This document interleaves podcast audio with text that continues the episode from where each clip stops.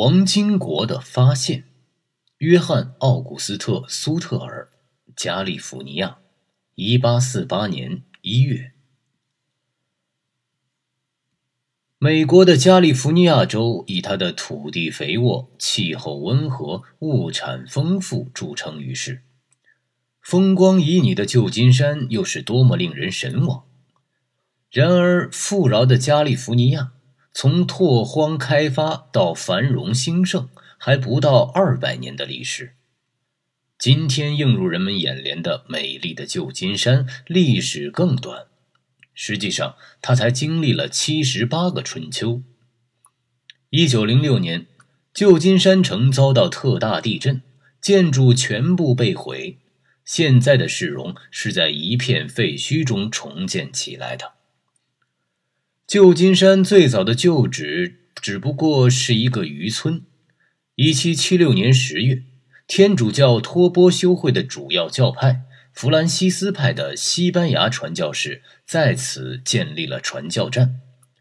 又因为它地处弗兰西斯科海湾，所以在一八四七年该城归属美国之后，正式命名为圣弗兰西斯科。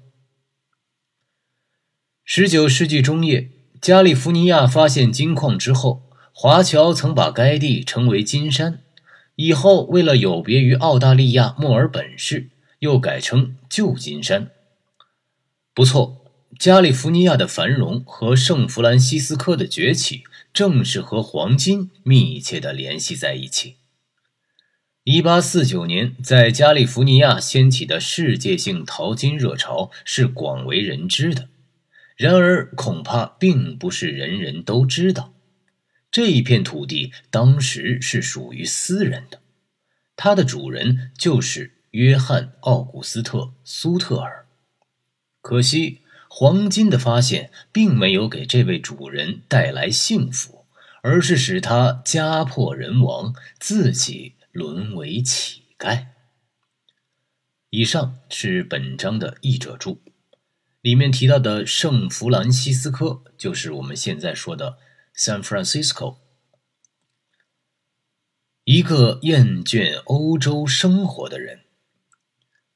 一八三四年，一艘美国轮船从哈佛尔驶向纽约，在数百名亡命者中，有一个名叫约翰·奥古斯特·苏特尔的人，他原籍瑞士巴塞尔附近的吕嫩贝尔格。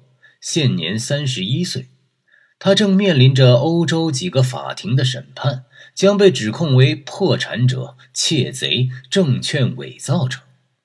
于是他急急忙忙撂下自己的妻子和三个孩子，在巴黎用一张假身份证弄到一点钱，踏上了寻找新生活的旅程。七月七日，他抵达纽约，在那里混了两年，几乎什么事都干过。什么打包工、药剂师、牙医、药材商、开小酒馆，不管会干不会干，最后总算略微安定，开了一家客栈。可是不久又将它出售，随着当时一股着魔似的迁徙洪流，搬到密苏里州，在那里经营农业。没有多久，就积蓄了一小笔财产，可以过安安稳稳的日子。然而，他的门前总是不断有人经过：皮货商、猎人、冒险家、士兵。他们有的从西部来，有的又到西部去。于是，“西部”这个词就渐渐有了诱人的魅力。只知道到那里去，首先遇到的是茫茫的草原，成群野牛，人烟稀少。在草原上走一天甚至一星期都见不到一点人影，只有红皮肤的印第安人在那里追逐猎物，然后迎来的是无法攀登的高山峻岭，最后才是那西部的土地。关于这片土地的详细情况，谁也说不清楚，但他那神话般的富饶却已变得家喻户晓。当时的加利福尼亚还是相当神秘，人说在那一片土地上遍地流的是牛奶和蜂蜜，人人可以随便取用。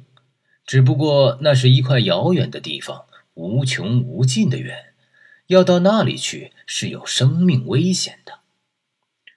但是，约翰·奥古斯特·苏特尔浑身都是冒险家的血液，安居乐业并不能吸引他。一八三七年的一天，他变卖了自己的田地和家产，组织了一支远征队，带着车辆、马匹、一群美洲野牛，从印第奔斯堡出发，到那陌生的远方去。